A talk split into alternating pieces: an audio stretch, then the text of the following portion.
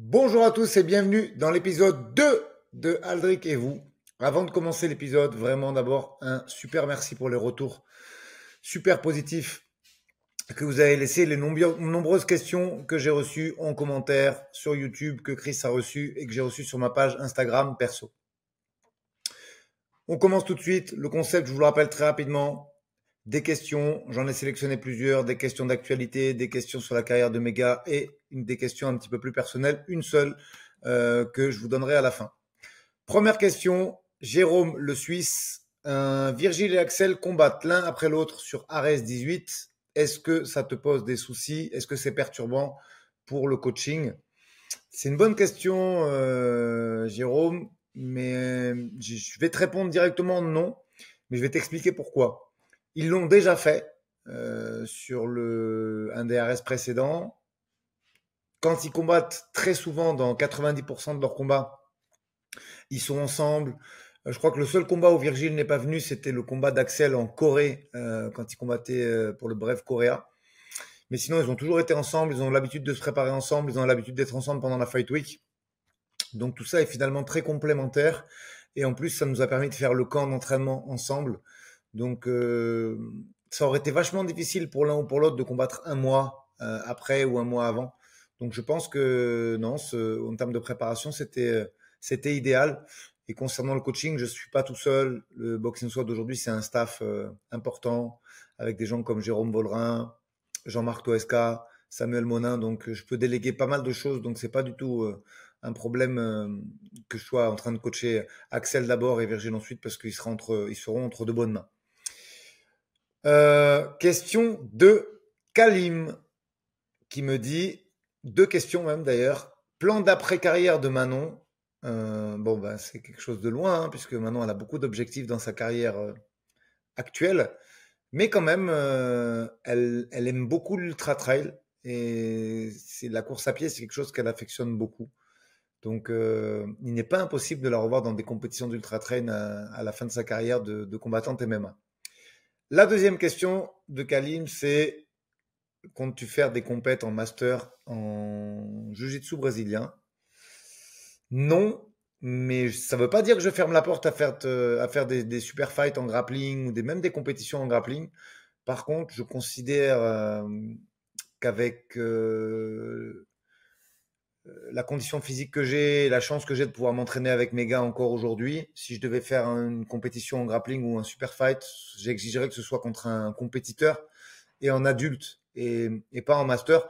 Pas que je dénigre euh, le niveau master, mais je pense que, le temps que j'apporte à mon entraînement euh, grâce à mon travail fait que ce serait plus légitime pour moi de, combattre en adulte et, sûrement plus difficile. Donc ce serait mon choix. Euh, question de Sig Mathias. Il y en a trois aussi, les questions, on les a sélectionnées, elles étaient intéressantes. Alors, pourquoi s'être mis à coacher? En fait, euh, j'ai envie de te dire, je, l'ai toujours fait quasiment. C'est-à-dire que je te parle d'une époque où on a commencé à s'entraîner en, en, MMA et en fait, il n'y avait pas de head coach, il n'y avait pas de structure, il n'y avait même pas de, club de MMA. Donc, euh, je m'entraînais avec Jean-Robert Monnier, qui fait toujours partie de l'équipe et qui s'occupe particulièrement de Manon et, qui est coach de lutte de Manon. Euh, Christophe Midou, qui était revenu du Canada. Et en fait, il n'y avait pas de, head coach. On, avait l'habitude de s'entraîner ensemble et de s'entraider euh, en général pour tout. Et quand j'ai commencé à monter ma structure, c'était ça en fait le principe. J'étais pas vraiment leur... la première génération de, combattants du boxing squad. J'étais pas vraiment leur coach en fait. Euh, je m'entraînais avec eux tous les jours. Je les coachais bien sûr. j'étais dans le, en bas de la cage. Mais, euh, mais euh, ils apprenaient plus en se parant avec moi, en grappelant avec moi, en luttant avec moi qu'avec euh, tel ou tel conseil ou telle ou telle programmation que j'aurais pu faire de leur entraînement.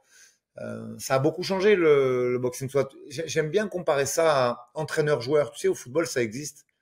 Tu as des mecs qui signent, ils sont en fin de carrière et ils sont toujours sur le terrain parce qu'ils ont les qualités athlétiques et techniques pour aider leur équipe, mais ils entraînent en même temps.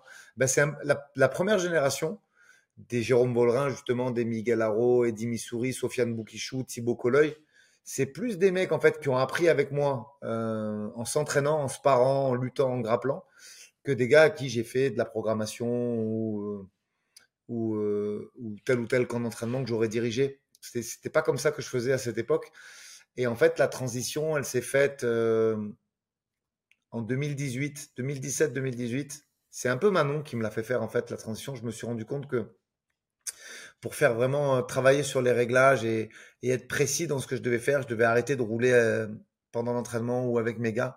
Il fallait que j'arrête de participer à l'entraînement, même si ça m'arrive encore de, faire des choses avec avec mes gars, mais des drills, du travail technique ou, du ou du technico-tactique dirigé. Mais ouais, c'est un peu en cette période que, je me suis dit qu'il fallait que j'arrête de, de, participer à l'entraînement et qu'il fallait que je l'encadre, euh, courant 2018. Euh, ta deuxième question est qu'est-ce que m'a apporté l'IMAF euh, entre guillemets, est-ce que ça m'a fait découvrir Axel Sola? Donc je vais te répondre pour Axel en premier. Euh, non, c'est pas ça qui m'a fait découvrir Axel, c'est son oncle Daniel qui fait partie du staff du boxing et qui sera d'ailleurs dans le coin d'Axel et Virgile avec moi euh, lors du Ares du 15 décembre, Daniel, qui m'a amené Axel quand il avait 14 ans. Et c'est comme ça que je l'ai découvert. En fait, il, a participé à ses premiers championnats du monde IMAF alors que le junior n'existait pas, la catégorie junior n'existait pas. Il était junior. Et euh, effectivement, il a fait, euh, il a perdu en finale des IMAF quand Manon était championne du monde à Bahreïn en 2017. Donc, donc ça, c'était pour Axel. Et qu'est-ce que ça m'a fait de, qu'est-ce que ça m'a apporté en tant que coach d'être entraîneur de l'équipe de France? Je, recontextualise un petit peu. Il n'y a pas de, MMA League, il n'y a pas de fédération à l'époque. Et du coup, euh, euh, bah, il fallait faire euh, des rassemblements en fait. Donc, tu avais un boulot quasiment de sélectionneur avant de, penser à coacher les gars, de construire l'équipe. On faisait des rassemblements où un peu, un peu, j'ai envie de te comparer ça au casting du TUF, du The Ultimate Fighter aux États-Unis, en fait, quand, voilà, tu essayais de, de voir, via du shadow, du grappling, de la lutte, des sparring, qui pouvait euh, être susceptible de tirer son épingle du jeu euh, lors de ces IMAF. C'était, c'était, je pense, vachement plus compliqué comme exercice que, que la MMA League parce que c'est carré. Les mecs se battent, ils font 5, 10, 15 combats dans l'année et puis c'est le champion de France qui part. Je trouve ça très très bien. Et je parle pas trop des IMAF et, des questions super intéressantes parce que on va faire un épisode avec euh, Johnny Frachet où on va pouvoir euh, développer un petit peu plus ça. Donc je, ne parle pas trop des IMAF qui sont un sujet d'actualité. Ils sont terminés depuis une semaine. Sachez qu'il y aura un épisode spécial euh, avec Johnny où on développera plus en détail et la performance des Français et le système fédéral qu'ils ont mis en place avec Lionel Brézéfin. Mais euh, pour revenir à cette période des IMAF, voilà, il, y avait trois, quatre rassemblements dans l'année où il fallait sélectionner des jeunes susceptibles de, participer à ces IMAF. Et euh, derrière ça, on faisait des rassemblements. Une fois qu'on avait une équipe à peu près euh, viable, on faisait des rassemblements pour entraîner les gars et pour leur, donner une ligne directrice euh, pour les championnats d'Europe et les championnats du monde. Et c'était, c'est vraiment une époque hyper intéressante et, que sur laquelle j'ai d'excellents souvenirs puisqu'il y a quand même beaucoup beaucoup de, de fighters qui sont aujourd'hui en professionnel et qui datent de cette génération.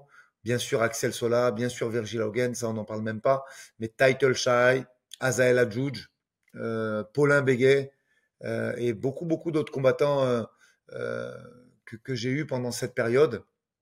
Donc euh, c'était très intéressant pour moi de le faire.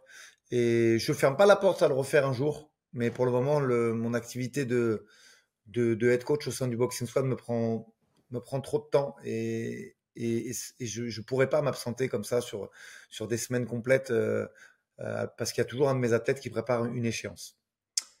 J'espère avoir répondu euh, à toutes ces questions euh, de la façon la plus complète possible. Et je m'arrête à la dernière, qui était une question un peu plus fun, euh, qui me parlait de sneakers. Oui, je collectionne euh, éperdument les sneakers, j'aime beaucoup ça. Et quelle est ma paire la plus rare? C'était la dernière question de Mathias. On va mettre l'illustration de la paire pendant cette vidéo quand on fera le montage avec Chris. Mais pour te donner le nom, c'est une SB Dunk Low Travis Scott qui a une belle histoire parce qu'elle m'a été carrément offerte par méga euh, l'année dernière. Donc c'est une paire qui me tient à cœur et d'un point de vue affectif et d'un point de vue euh, valeur parce que c'est une très belle paire qui me plaît énormément et que je, et que je suis toujours ravi de porter. J'espère que cet épisode vous a plu. Commencez déjà à penser aux questions du troisième épisode. On essaiera de le faire d'ici une semaine, dix jours. Et je vous dis à très vite. Ciao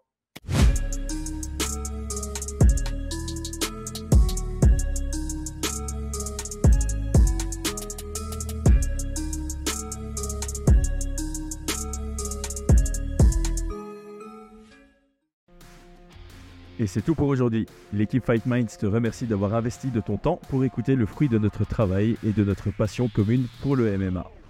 Nous t'invitons à t'abonner à notre podcast et à nous mettre un petit 5 étoiles si notre travail te plaît, ça nous donnera toujours de la force. Et si tu veux donner un petit coup de pouce à notre projet, parle de nous autour de toi, ça contribuera à notre développement. Nous sommes également sur Twitter et YouTube, viens nous y retrouver pour échanger. A très vite pour plus de contenu sur l'art de la bagarre.